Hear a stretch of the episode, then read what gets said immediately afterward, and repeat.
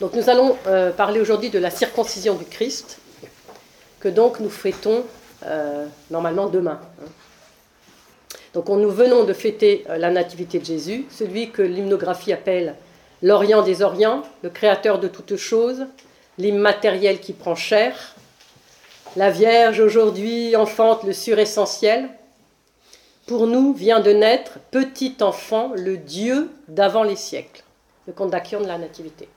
Donc on voit bien qu'on insiste beaucoup dans l'hymnographie sur cette, divinité, sur, ce miracle en fait, de, la descente du Fils de Dieu. Donc, et quand Jésus vient au monde, on voit bien qu'il il, assume l'humanité dans une réalité objective et concrète. Il se fait homme et il ne se fait pas femme. il assume donc la masculinité, euh, ce que va évidemment signer la circoncision.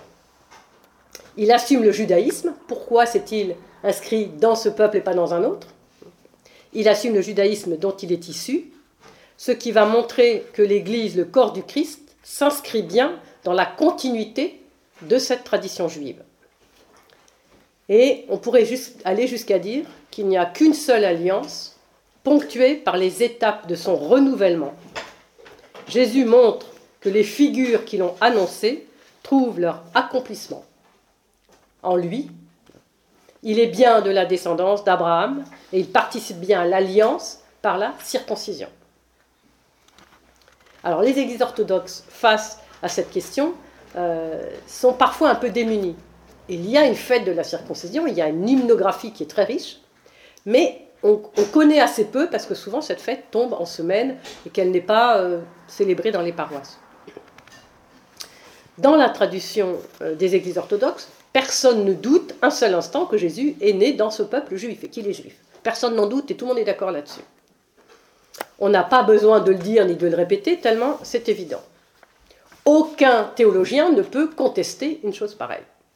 Cependant, ça n'est pas pour autant que cette réalité est présente à l'esprit de tous. Est-ce que pour autant notre théologie en est-elle renouvelée? Est-ce que pour autant, une question théologique qui fait débat, est-ce que ça fait débat? Est-ce que ça passionne? Est-ce que ça mobilise les théologiens de nos églises? Et est-ce que c'est enseigné dans, nos universités de théologie orthodoxe? Donc, cette question du Christ humain, juif, dans ce peuple, est-ce que est-ce c'est est-ce qu'on le dit en passant ou est-ce qu'on fait une vraie réflexion théologique? Donc ça, c'est une vraie question. Donc la difficulté des églises orthodoxes face à ce sujet, c'est qu'elles mettent l'accent sur l'universalité de l'homme Jésus, fait de notre chair et de notre sang, et non sur sa judaïté comme telle, et comme le disent des pères, ce qui n'est pas assumé n'est pas sauvé. Donc il valait mieux effectivement qu'il qu'on mette l'accent sur une humanité globale, parce que le Christ, il n'est pas venu que pour son peuple, il est venu pour tout le monde, pour tous les hommes. Donc si la notion de salut est centrale dans la théologie chrétienne, il n'empêche que ce salut ne peut s'obtenir que par Dieu. Mais si Dieu lui-même vient se faire homme de chair et de sang, comme nous, comme nous, de notre propre chair, notre propre sang, pour sauver l'humanité, alors on est au cœur du mystère, et au cœur du mystère, du mystère du salut, et d'un salut universel pour tout homme,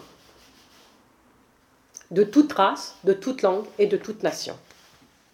Et donc, Jésus n'est pas seulement, comme le dit toute la tradition et toutes les églises, nouvel Abraham, nouveau Jacob, nouveau Moïse, nouveau David, euh, nouvel Isaac, etc. Mais il est surtout nouvel Adam, euh, homme nouveau, comme le dit Saint Paul. Donc une fois qu'on a posé ce préambule, qui va montrer l'insistance de cette humanité du Christ, faite euh, comme nous de chair et de sang, en réalité, son incarnation dans ce peuple précis, qui est aussi une évidence, euh, est-ce qu'elle peut devenir une nécessité pour le théologien orthodoxe? Est-ce qu'il fallait vraiment que ce peuple, avec qui Dieu a fait alliance depuis Abraham, ce peuple que Dieu a conduit durant des siècles et des siècles, comme un fils. Hein, Dieu, au début du livre de l'Exode, il dit tu, es mon fils, il dit à ce peuple. Donc si Dieu dit Tu es mon fils, ça veut dire qu'il est bien le Père. Donc ce peuple que Dieu conduit comme un fils, euh, est-ce qu'il fallait que ce soit ce peuple, et uniquement ce peuple, qui porte dans ses reins le Messie? Est-ce qu'il fallait que de ce peuple soit issu le Fils par excellence, le Messie, sauveur, attendu depuis des siècles? Depuis plus de 2000 ans, hein, comme on le dit dans, le champ euh, euh, de la tradition latine. Le grand philosophe russe Vladimir Soloviev dit la chose suivante. Si le Christ n'est pas Dieu, oui, parce que derrière cette judaïté, il y a toute la question euh, d'une certaine tension, certaine tension entre juifs et chrétiens dans les premiers siècles, euh, au moment où Jésus euh, prêche. Si le Christ n'est pas Dieu, alors les juifs ne sont pas plus fautifs que les Hélènes qui ont tué Socrate. Si nous reconnaissons que le Christ est Dieu, alors nous devons reconnaître dans les juifs le peuple qui engendre Dieu. Dans la mort de Jésus, les coupables ce sont avec les Juifs, les Romains, et avec les autorités juives, on pourrait dire, les Romains. Les Romains aussi. Donc tout le monde est responsable. On pourrait dire les païens et les autorités juives. Mais sa naissance n'appartient qu'à Dieu et à Israël. Voilà ce que dit Vladimir Soloviev. Donc ça, c'est très intéressant. Il continue un peu plus loin. Donc c'est dans son livre Le judaïsme et la question chrétienne. Israël pouvait entrer en rapport personnel avec l'Éternel se placer face à face avec lui, conclure un pacte avec lui, et le servir non pas comme un instrument passif, mais comme un allié actif. Enfin, dans la force même de cette foi active, aspirant à la réalisation finale de son principe spirituel, par la purification de la nature matérielle, Israël a préparé dans son sein une demeure pure et sainte pour l'incarnation du Dieu Verbe.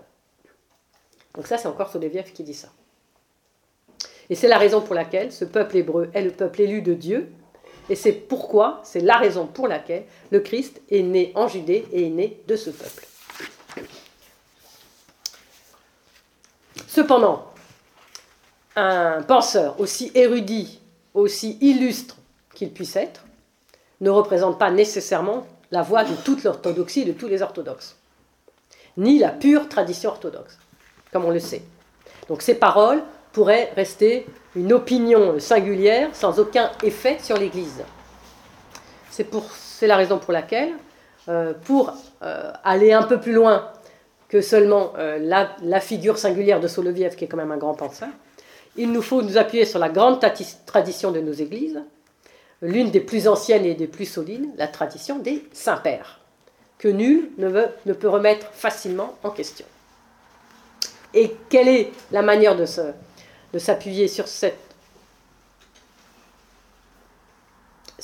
euh, euh, sur cette tradition? C'est le cycle liturgique et c'est la fête liturgique de la circoncision de Jésus, puisque là, nous avons euh, un espèce de résumé, de, quintessence de la, la pensée des pères. Donc, si le cycle byzantin propose le 1er janvier huitième jour après la naissance, euh, la, fête de la circoncision, ainsi que c'est prescrit dans la Torah de Moïse, comme on, on le chante dans l'hymne, cet événement est évidemment relié directement à la naissance du Christ en la chair, et le synaxaire de ce 1er janvier s'ouvre de cette manière. Huit jours après la naissance du Sauveur, ses parents le firent circoncire, conformément à l'ordre donné par Dieu à Abraham, au moment où il lui promit d'établir une alliance éternelle avec lui et toute sa descendance. Et voici mon alliance qui sera observée entre moi et vous, c'est-à-dire ta race après toi. Quand ils auront huit jours, tous vos mâles seront circoncis de génération en génération, avec la citation de Genèse 17. Donc le synaxaire reprend Luc 2, 21, donc les, enfants, les parents qui font circoncire Jésus, et Genèse 17, la, circoncision d'Abraham l'appel, la, demande de Dieu, l'injonction de Dieu. Donc, le synaxaire va montrer que les parents observent la loi de Moïse, que le triste, en se laissant circoncire, observe aussi cette même loi, et que cet acte rituel, euh, dont la valeur symbolique est immense, est, revécu liturgiquement par tous les fidèles, euh, qui s'approprient ce mystère d'une immense portée. Donc il y a eu le mystère de la naissance, et maintenant les fidèles, l'Église, s'approprient ce mystère de la circoncision. Voilà ce que dit euh, un tropère, le kénine du tropère de la fête. Sans changement, tu assumas la condition humaine, étant Dieu par nature. Donc, hein, c'est toute la question du concile, hein, vrai Dieu, vrai homme. Sans changement, sans confusion, sans séparation. Sans changement, tu assumes la condition humaine, étant Dieu par nature, Seigneur compatissant, pour accomplir le précepte de la loi. Tu as voulu subir la circoncision de la chair afin de dissiper les ténèbres et d'arracher le voile où s'enveloppent nos passions. Gloire à ton immense bonté, gloire à ta miséricorde, au Verbe de Dieu, gloire à l'ineffable tendresse qui t'a fait descendre jusqu'à nous. Donc il y a toujours ce lien entre la descente dans la chair et la circoncision. Donc tu as voulu subir la circoncision. Il s'agit donc d'une volonté délibérée de Jésus, et son intention est de dissiper les ténèbres et arracher le voile de nos passions. C'est écrit en toutes lettres dans le, dans Kénine du Tropère de la fête. Il y a déjà dans cet acte rituel un désir de salut, de sauver l'humanité, euh, de sauver l'humanité des ténèbres, très certainement du péché, hein, en tout cas de la noirceur, de, de la faute, des fautes, des fautes la faute initiale, la faute ancestrale, et puis de toutes les fautes de chaque humain, et des passions dans lesquelles nous vivons. Et on a ce terme arraché. Il a voulu nous arracher. Ça, illustre bien quelque chose de l'ablation du prépuce. On arrache quelque chose euh, au prépuce par la circoncision. Et la tradition juive va nous dire que ce prépuce est ôté pour parfaire le corps humain et aider l'homme à humaniser la relation sexuelle, pour qu'il vive d'une façon, cette, relation sexuelle, pour qu'il la vive d'une façon moins archaïque, moins, moins instinctive, instinctive, on pourrait dire moins animale, on pourrait dire, euh, mais de manière plus mesurée, contrôlée et plus humanisée. Et c'est la raison pour laquelle, si le prépuce et le gland qui va être un peu découvert euh, grâce au fait qu'on va le couper, ça montre que, à part la circoncision, le, sexe masculin qui porte quand même le germe, qui porte la vie, et qui est dans l'union où on va transmettre la vie, c'est sur l'organe de la vie quand même, eh bien, il doit ressembler le moins possible au fourreau de l'animal, qui lui va garder euh, son fourreau. Euh, et puis dans sa relation sexuelle avec dans, le cadre de chaque espèce animale. Et donc, qu'il ne vive pas sous l'emprise de, la passion, euh, cet acte avec son épouse, en tant qu'homme circoncis, euh, mais comme un acte d'offrande de lui-même. Et c'est pourquoi ce rite euh, comporte une forme sacrificielle qui consiste à sceller l'alliance par le sang. C'est une annonce du sang que Jésus-Christ va verser sur la croix pour le salut du monde, puisqu'il perd au moins une petite goutte de sang, et qui confirme de façon ultime cette même alliance. Donc il y a une tradition juive qui est un petit peu tardive, mais qui reprend des éléments de tradition orale beaucoup plus anciens, qui s'appelle les Pirkei de Rabbi Eliezer, qui montre bien le lien entre le sang des, sacrifices et l'alliance de la circoncision. De même que ce midrash va montrer le lien entre la circoncision et le pardon des fautes. Et donc là, on a bien une continuité aussi sur le plan de la réflexion théologique. Voilà ce que dit ce. Chaque année, le Saint béni soit-il voit le sang de l'alliance, de la circoncision d'Abraham, et pardonne toutes nos fautes. Ainsi qu'il est dit, car en ce jour on fera propitiation sur vous pour vous purifier de tous vos péchés, et vous serez purs devant l'Éternel. Lévitique 23, 28. Et à l'endroit où il fut circoncis, resté euh, de son sang, là, donc, euh, il fut conduit, euh, là fut construit l'autel, fut construit l'autel du temple, et c'est pour cela qu'il est dit, de nouveau Lévitique 4, 30, il déversera tout son sang à la base de l'autel parce qu'on est circoncis euh, dans l'autel, hein, sur l'autel. Et euh, donc c'est toujours le Midrash qui continue, et Ézéchiel en, rajoute, il est dit, je te vis au milieu de ton sang, Ézéchiel 16, et je te dis, vis, vis et crois, crois dans le sens de croître. Donc ce sang, c'est pas un sang pour mourir, c'est un sang pour vivre, et pour donner la vie. Et donc s'il y a déjà ce lien entre circoncision donner la vie, pardonner les fautes, vous voyez la, continuité euh, tout à fait euh, merveilleuse que nous pouvons. Et c'est pour ça que cette fête, elle est importante, c'est qu'elle a des racines. Or, évidemment, le lien euh, entre la circoncision du Christ et le pardon des fautes est évoqué dans le conte d'Achion de la fête du 1er janvier. Le Seigneur de l'univers subit la circoncision et retranche dans sa bonté les péchés des hommes. En ce jour, il accorde au monde le salut.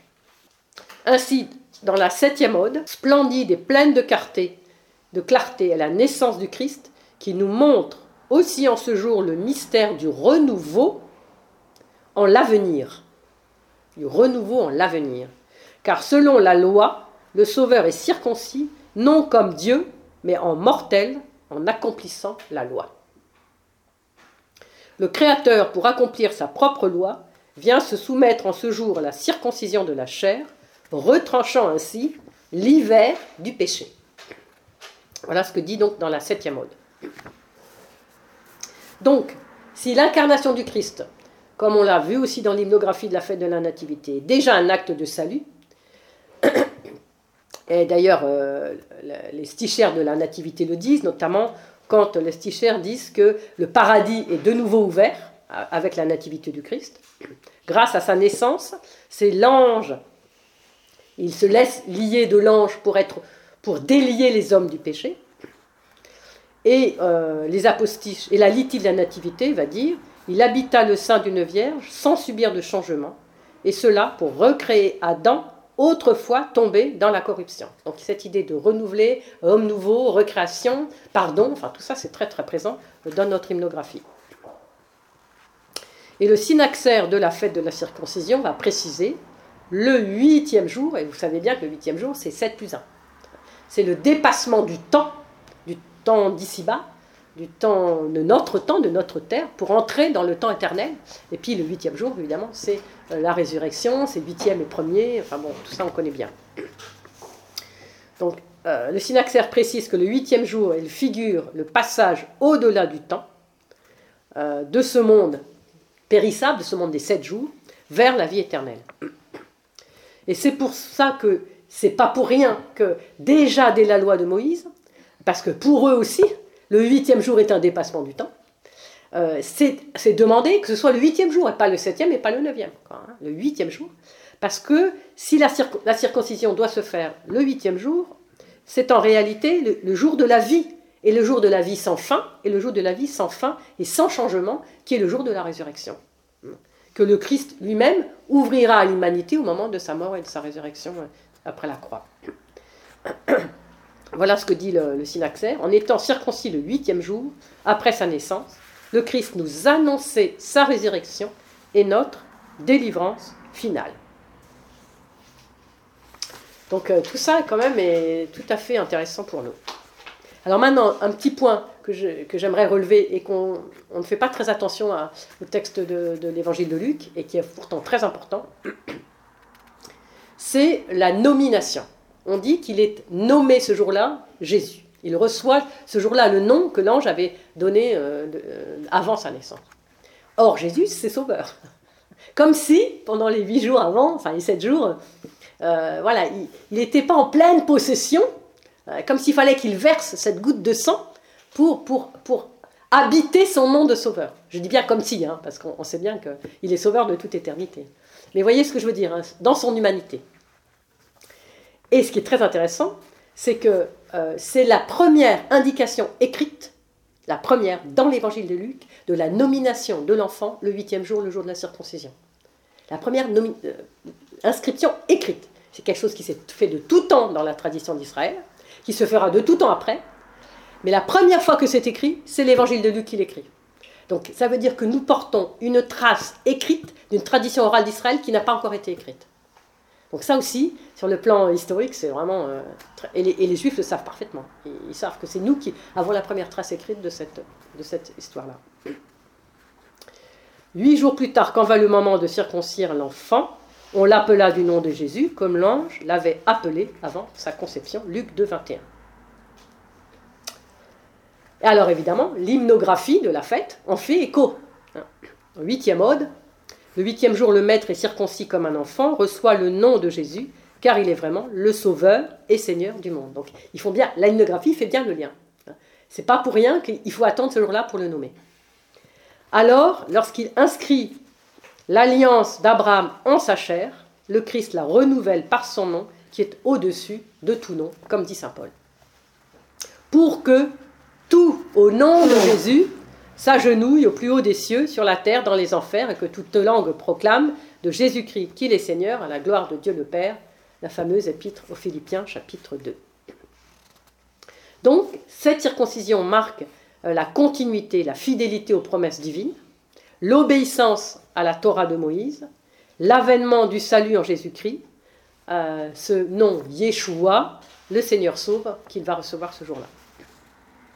Et ce qui est très intéressant, c'est que le synaxaire, qui est assez long, hein, je vous invite à le lire, il est assez long, il est très intéressant, il insiste à un moment donné sur l'importance du nom donné ce jour-là. Et voilà ce qu'il dit, entre autres, je ne prends que quelques petites euh, bribes.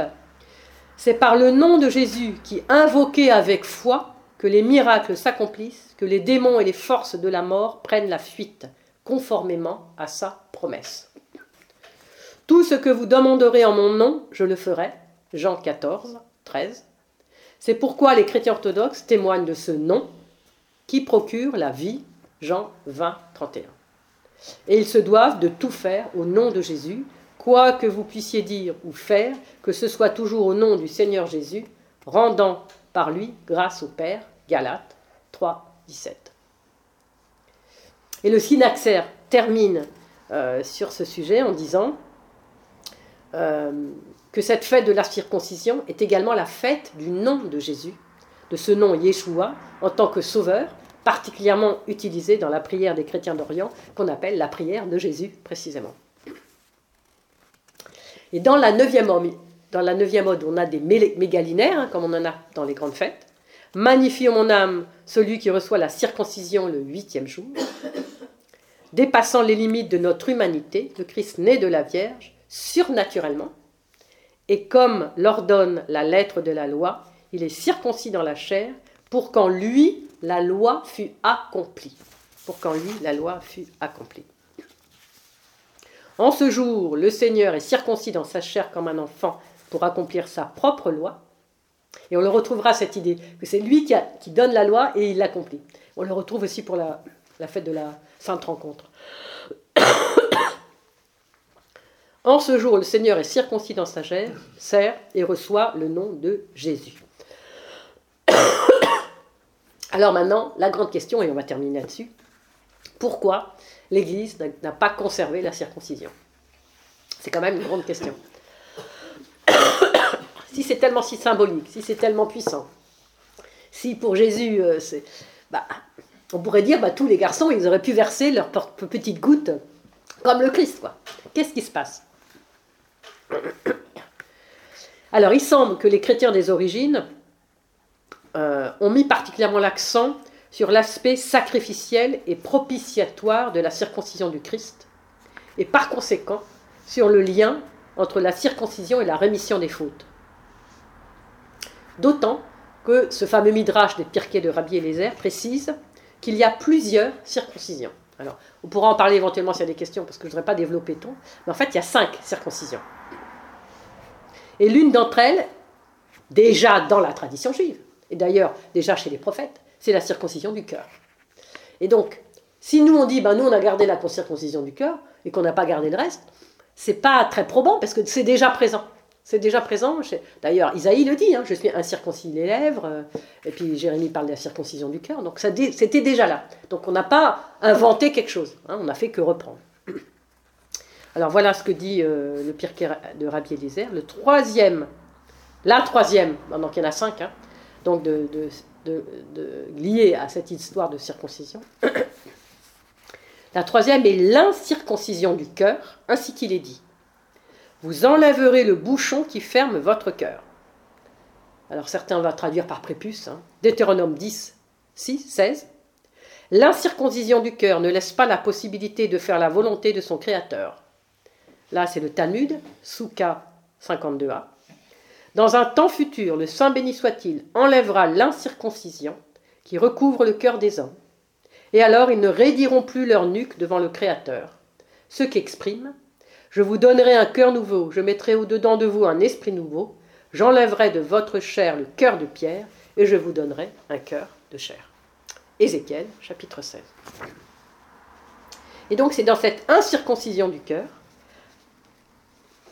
celle qui bouche la relation à Dieu, qui a retenu toute l'attention de l'Église. Il y a comme une sorte de concentration, un essentiel. On va comme si on va à l'essentiel. Ce qui entrave notre relation à Dieu, c'est précisément le péché. D'où la relation avec le baptême, sacrement de l'initiation, qui nous purifie et nous rend capables de résister au péché avec les armes, hein, les armes du combat spirituel. Et Jean Chrysostome le dit explicitement, ce signe de la circoncision séparait les Juifs des autres nations et montrait que Dieu les avait choisis en particulier. De même, notre circoncision, par le baptême, donc notre circoncision par le baptême, montre mieux la séparation des fidèles et des infidèles. Nous ne sommes point circoncis dans la chair, mais par le retranchement des péchés de la chair. Car ce qui faisait la circoncision de la chair, le baptême le fait en supprimant nos péchés. Une fois que nous nous en sommes dépouillés et que nous avons revêtu la robe de pureté, persévérons, mes bien-aimés, nous dit toujours Chrysostome, dans cette pureté et restons supérieurs aux affections de la chair en embrassant la vertu. Donc on voit bien, Chrysostome il a compris. Ce peuple, il est, mis à part par la circoncision, ben nous on va être mis à part par notre circoncision, qui est le retranchement des péchés et qui est manifesté euh, par le baptême. Ça aussi un peu pour se distinguer. Hein, il voilà, on va pas faire pareil parce qu'il faut être un peu différent, parce que ben, on est chrétien. Origène va un tout petit peu plus loin. Pourtant, Origène est avant Chrysostome, hein, comme on le sait. On veut que toi qui écoutes la parole de Dieu, toi qui as peut-être déjà obtenu la grâce du baptême, et qui fut agrégé au nombre des fils d'Israël, incroyable, en ayant la grâce du baptême, tu es agrégé au nombre des fils d'Israël, et qui reçut en toi Dieu comme roi. Donc il montre, euh, Origène, que le baptême intègre la personne au nombre des fils d'Israël, et il y a donc très clairement un parallèle très fort entre la circoncision, qui est le signe de l'alliance, et de l'appartenance au peuple juif, et le baptême, qui est le signe de l'alliance et de l'appartenance à l'Église. Alors on va terminer avec, euh, un père euh, syriaque. Vous savez que les pères syriaques, ils ont quelque chose de très particulier, et on n'en parle pas beaucoup malheureusement, qui s'appelle Afraat, le sage persan. Il répond aussi à cette question d'une façon tout à fait originale, en montrant que le baptême est la suite de la circoncision, et qu'il s'agit simplement pour les fidèles chrétiens d'avancer et non pas de répéter, de faire ce que la tradition juive appelle le ridouche, c'est-à-dire un renouvellement, et non de reproduire à l'identique, ni d'imiter. Tandis que le peuple hébreu venait tout juste de traverser le Jourdain, Josué le circoncis une deuxième fois. Pour ceux qui ont le, livre de Josué en tête, hein, ils traversent le Jourdain. Au moment où ils entrent en terre promise, Josué circoncis le peuple cette fois sur la demande de Dieu. Hein. Parce qu'ils entrent en terre promise. Et là, on a Josué 5, 2. Josué, fils de Noun, circoncis le peuple avec des couteaux de silex une seconde fois, lorsqu'il passa le Jourdain, lui et son peuple. Et Jésus, notre Sauveur, circoncis, alors Josué et Jésus, hein, vous savez, euh, les pères, hein, ils disent que c'est le même nom, circoncis les peuples qui crurent en lui une seconde fois de la circoncision du cœur. Ils furent plongés dans le baptême et circoncis par le couteau, c'est-à-dire par sa parole, qui est plus acérée qu'un glaive à deux tranchants, selon l'Épître aux Hébreux chapitre 4. Jésus, fils de Noun, fit passer le peuple en terre promise, et Jésus, notre Sauveur, promit la terre de vie à tous ceux qui passent le véritable Jourdain et croient et, qui, ont, qui ont circoncis le prépuce de leur cœur. Alors là, je fais une petite parenthèse que je trouve absolument incroyable, c'est que nous ne savons pas, malheureusement, dans l'Église, que pour dire circoncision, le mot hébreu, c'est Brit Mila. Brit Mila. Littéralement, ça veut dire l'alliance du mot, du mot. on n'est pas loin. L'alliance du mot, l'alliance de la parole, l'alliance du verbe. Parce que s'il y en a un et un seul qui a un mot et un verbe juste et absolument juste de A à Z de toute éternité, c'est bien le Christ. Et donc on entre en fait dans cette alliance du mot pour et c'est pour ça qu'on a des lèvres incirconcises et, que, et le cœur incirconcis parce que des pensées du, cœur ben, sort, ce qui sort sur nos lèvres et donc plus le cœur sera circoncis, plus les lèvres seront circoncis et plus on sera dans le verbe divin. Donc il y, a une logique mais qui est euh, implacable. Et donc je termine. Aphraat, donc dans tout ce qu'on vient de, dire, fait un parallèle entre le Jourdain que le peuple hébreu a dû traverser pour entrer dans la terre promise, terre où coule le lait et le miel, terre tant désirée, tant attendue, avec la terre de vie qui est le royaume promis par Jésus, et le véritable Jourdain que le chrétien traverse pour y pénétrer, c'est le baptistère, avec en arrière-fond le baptême du Christ lui-même, qui a eu lieu précisément dans le Jourdain, et dont on sait que c'est pas pour lui dont il n'a absolument pas besoin de baptiser qu'il est baptisé, c'est pour purifier les eaux du Jourdain et à travers les eaux du Jourdain de purifier les eaux de tout, du monde entier, pour tous les siècles et toutes les générations. Voilà, je pense qu'on a, on a dit l'essentiel. Comment les Juifs je, vois ça quand, quand on arrive à Noël? Comment, comment ils sentent tout ça, puisqu'ils ne reconnaissent pas le Messie? Ah oui, mais alors là, nous, moi je parle dans l'Église, là. Oui, oui, mais... alors... Je me demande, quoi, comme tu connais suffisamment les Juifs, oui. ça m'intéresse. Bah, si tu veux... Bon. Donc, première chose, nous, il faut déjà qu'on accepte que les Juifs ne reconnaissent pas Jésus comme le Messie. Ça, c'est... Il faut qu'on l'accepte vraiment, et ça, c'est très difficile.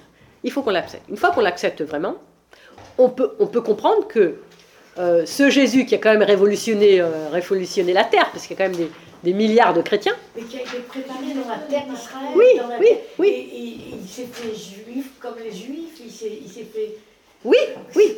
Et pour eux, et pour à ce moment-là, mais pour eux, si tu veux, ils comprennent que cet enfant, il a, il a marqué l'histoire, hein, c'est évident, hein. il a marqué l'histoire, il a marqué des, dizaines de peuples. Ça, ils le reconnaissent. Bien sûr, il a marqué l'histoire. Mais pour eux, c'est un enfant juif qui a marqué l'histoire en, en comment dire plus de grâce que les autres. Euh, oui, en, en, détournant, en détournant la Torah mm. de sa première euh, utilité, elle avait, elle avait une direction. Pour eux, pour la plupart d'entre eux, parce qu'il y a autant de juifs que de, pensées différentes, donc c'est un peu compliqué. il, a, comme s'il avait un peu détourné en, se disant Messie est fils de Dieu. Vous savez que dans la tradition juive, il y a au moins une douzaine de faux messies. Donc c'est un faux messie parmi les autres. Hein. Sauf que celui-là, il a réussi. Il nous dit, celui-là, il a réussi. Mais c'est un enfant juif, donc c'est normal qu'il soit circoncis le huitième jour. C'est normal. Il obéit la loi. Et d'ailleurs, ils disent, Jésus, il obéit la loi partout. Il est parfaitement obéissant à la loi. Il est parfaitement juif. Il n'y a aucun souci. C'est pour ça qu'on ne comprend pas ce qui s'est passé. Bah si, si, c'est très facile. C'est que nous, on arrive de par nos parents ou de par notre contexte euh, social, etc., on arrive dans l'Église, naturellement. Et qu'est-ce qu'on apprend? On ouvre l'Évangile et on apprend l'Évangile, on apprend le Christ, on apprend la vie du Christ. Et ensuite, et ensuite, on va voir Adam, Abraham, Isaac, Jacob. Donc c'est comme si, et ça j'aime bien l'expliquer comme ça, parce que ça, c'est comme si on avait la fin de l'histoire, et puis on va revoir le début de l'histoire, et puis hop, on tire le fil, on dit bah oui, c'est très cohérent. Mais quand tu n'as pas la fin de l'histoire, la fin, l'histoire, elle peut se terminer autrement. Quelqu'un qui écrit un roman, il sait pas comment il va se terminer l'histoire. Tu peux la terminer de dix façons. Et donc, eux, ils la terminent autrement. Tout simplement. C'est, très, très... un peuple, c'est le peuple élu entre Oui, mais c'est le mystère divin, si tu veux. Il relit, il relit Romains chapitre 9 à 11, et Saint Paul, il en pleure. Saint Paul, il en pleure. Il dit, je voudrais être anathème pour mes frères. Et il dit, c'est un mystère. On ne comprend pas pourquoi ce peuple n'a pas reconnu. Mais le fait qu'il n'est pas reconnu fait partie du dessein de Dieu. Dieu a un plan sur ce peuple. Et donc arrêtons de, nous mêler, de nous mettre entre Dieu et son peuple. Arrêtons. Dieu, il a un plan. Ah bah bien sûr. Ah bah c'est évident. C'est évident qu'il a un plan. Euh, oui. Oui. Ce que je remarque, c'est qu'avec la circoncision, nos frères juifs et aussi nos frères musulmans, euh, ont une preuve j'allais dire, tangible et vérifiable qu'on appartient au peuple, Alors qu'avec la circoncision du cœur qui n'est pas visible à l'œil nu, on se passe de la preuve tangible et, Absolument. et vérifiable euh, Absolument. qu'on appartient au peuple. Et c'est la raison pour laquelle, probablement, l'abandon de la circoncision physique, matérielle, et, et d'ailleurs il le dit très bien, hein, Chrysostome, est une manière de se distinguer. Voilà. Euh, eux, ils ont la circoncision, et ben nous, on va faire autre chose parce qu'on ne va pas imiter. Oui, parce qu'en plus, la circoncision physique, elle n'est pas volontaire. C'est les parents qui. Tandis Ouais, mais le baptême, c'est pareil. Euh, tu Oui, baptises ton enfant. La circoncision du cœur, quand on en parle chez nous. Oui, je sais bien. On essaie, Je sais bien, mais le baptême, si tu veux, ça- je veux dire, là, on pourrait. euh, Oui. un- un- des parents qui amènent un tout petit au baptême, Oui, bon, euh, ouais.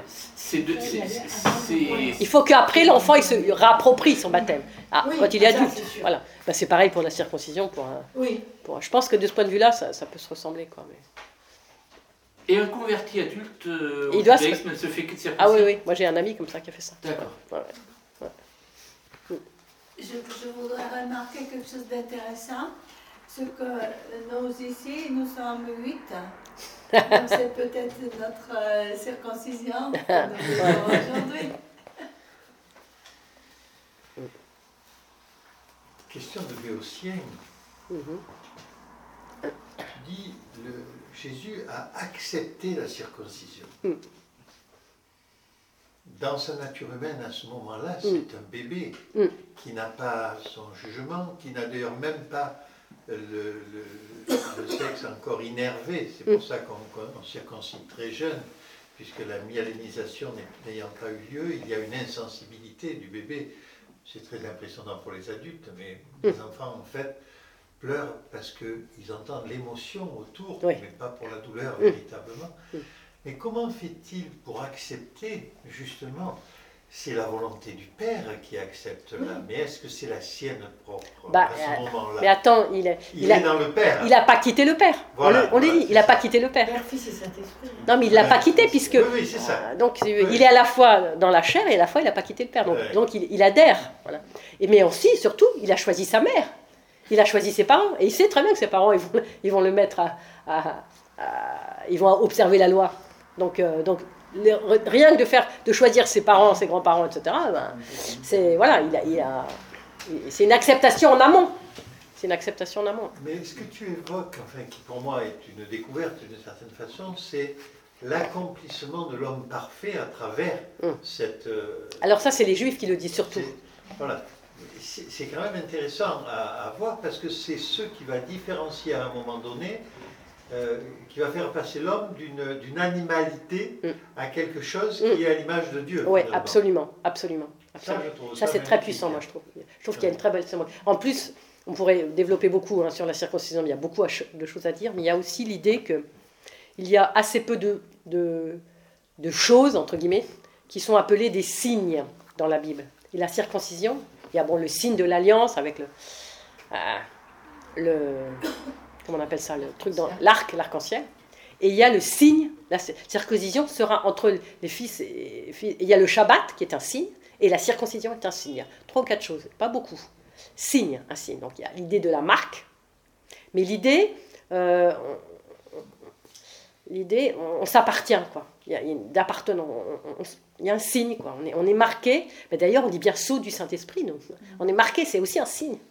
Donc il y a- il y, a bien une équivalence, parce que quand on parle de baptême, évidemment, pour nous orthodoxes, hein, c'est baptême, euh, chrismation, euh, euh, Eucharistie, hein, c'est évident. On ne va pas commencer à expliquer encore ça. Mais...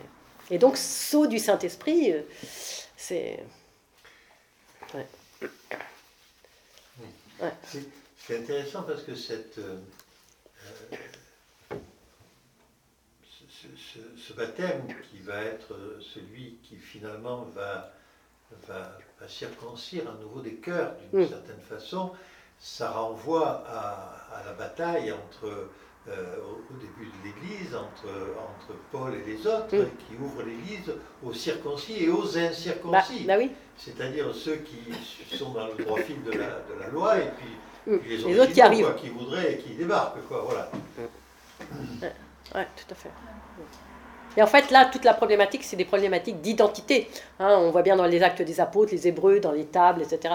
Il y a, il y a des fortes marques d'identité. Donc il y a la circoncision, mais il y a d'autres choses. Il y a la- la- le partage des tables, qu'est-ce qu'on mange, qu'est-ce qu'on mange pas, pourquoi on ne mélange pas la viande, le- etc. Et ça, c'est des marques identitaires. Et c'est ça qui va faire, qui va faire euh, euh, frotter un peu entre ces groupes. Et en fait, ce que Jésus veut faire, c'est qu'il veut faire, il veut assouplir ces marques identitaires justement pour pas que ça frotte, parce que sinon ça, parce qu'on est encore dans la nature humaine, Voilà. et, et que si on est frère en Christ, eh bien voilà, assouplissons ces marques identitaires, même si euh, Jésus et les apôtres ont toujours respecté, ils ont toujours respecté. Oui, Il, il me semble que chez les musulmans, c'est à 13 ans. en fait. oui, c'est à 13 ans, oui, Et donc ça correspondait, c'est curieux, au bar mitzvah, voire la Oui. bat mitzvah, Oui. chez, chez les jeunes euh, enfants hébreux. Et donc ça doit être encore euh, une autre circoncision, Mhm. le bar mitzvah. Euh, non, c'est pas une circoncision, c'est une, c'est un passage, c'est une entrée dans la vie d'adulte. Voilà, oui, Voilà. tout à fait. Donc euh, entre les guillemets. Oui, tout à fait. Voilà. Ouais, tout à fait. Ouais, tout à fait. Sur le sel des lèvres. celle- Voilà, ouais. Oui, parce qu'en plus, c'est lui qui fait la l'homélie. Oui, C'est ça, c'est ça. Donc, euh, ouais. Ouais. Ouais. Non, c'est. Mm. Voilà. Ouais. On en apprend tous les jours, hein. moi aussi, hein, vous inquiétez pas. Eh ben, merci. Merci. Merci beaucoup. Merci beaucoup.